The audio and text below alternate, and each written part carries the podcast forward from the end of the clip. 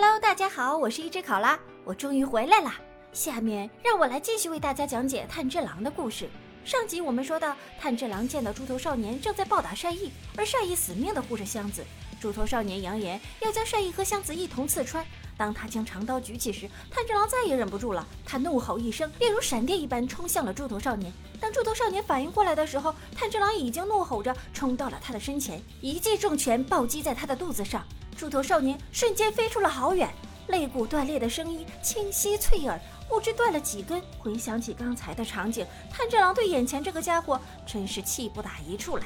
他大声地训斥猪头：“你怎能向鬼杀队的同伴挥刀相向呢？”猪头少年听到这儿，仿佛恍然大悟的样子：“哦，实在抱歉，原来只是不能用兵器啊，那咱空手干呗。”听到猪头的逻辑，炭治郎也是懵了。咱俩说的是一回事吗？我说的是队友之间要团结友爱，你晓得吧？可话音未落，猪头少年就攻了过来。猪头少年完全听不懂炭治郎的说教，赤手空拳的就攻了过来。这货在打架上的确是很有一套。各种高难度的格斗动作信手拈来，看上去有点像巴西柔术，这让炭治郎非常的不适应。一旁的善意更是看到目瞪口呆，这两个人应该是都伤得不轻吧？肋骨都断了好几根，为啥还要这么拼命？而且话说回来，好像是炭治郎先动的手，害怕人家肋骨打折了，然后又说对方要团结友爱，那换谁谁也不能听啊！由此可见，善意的脑回路也不是那么正常。在战斗的过程中，炭治郎发现猪头不但突飞猛进，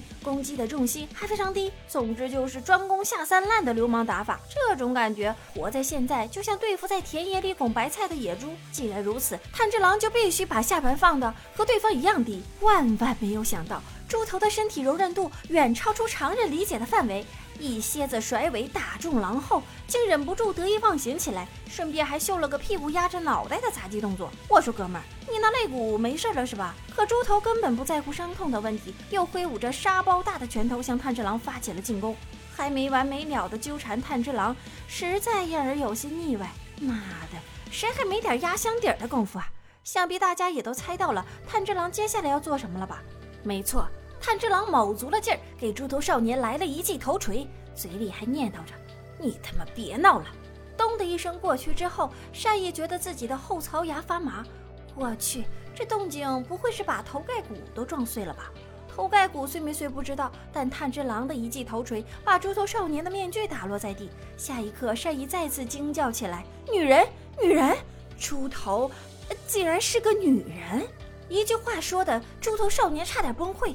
女人，你对我这张脸有意见是吧？再一听这声音，呃，是纯爷们儿。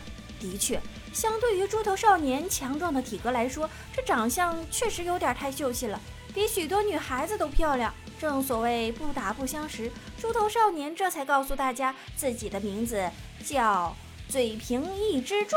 呃，又是一个奇葩的名字。炭治郎问：“嗯，哪个一哪个柱啊？”这一问把猪头少年问懵了。因为他压根儿就不识字儿啊！这个这个是啊，哪个柱啊？紧接着，猪头少年两眼一翻，倒在了原地，四脚朝天，口吐白沫。善意吓了一跳，这货是呃是死了吗？炭治郎仔细观察了一下，表示死掉还不至于，应该是脑震荡。毕竟刚才的头锤可是我用尽了全力的。男主的头锤果然不是浪得虚名，猪头已经血流满面加脑震荡了。他这边连皮都没破，一旁的善意被炭治郎的铁头功吓得面色惨白。虽然伊之助这家伙有点彪，但毕竟也是鬼杀队队友。炭治郎和善意用外套给他做了枕头和被子，让他好好休息一阵。没成想，这个家伙刚一醒，又嚷嚷着要跟二人一决胜负。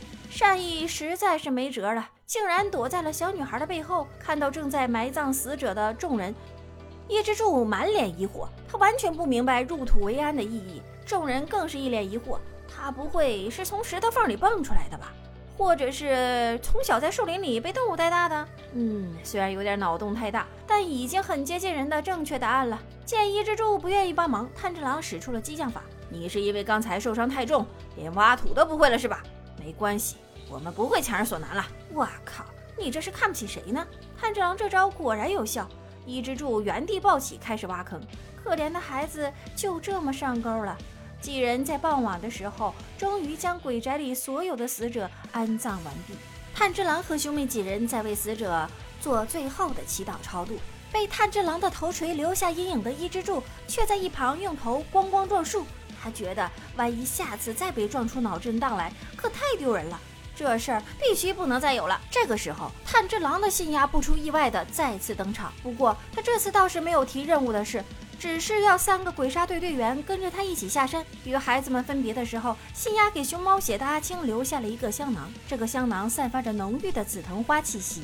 可让阿青免受一般恶鬼的侵袭。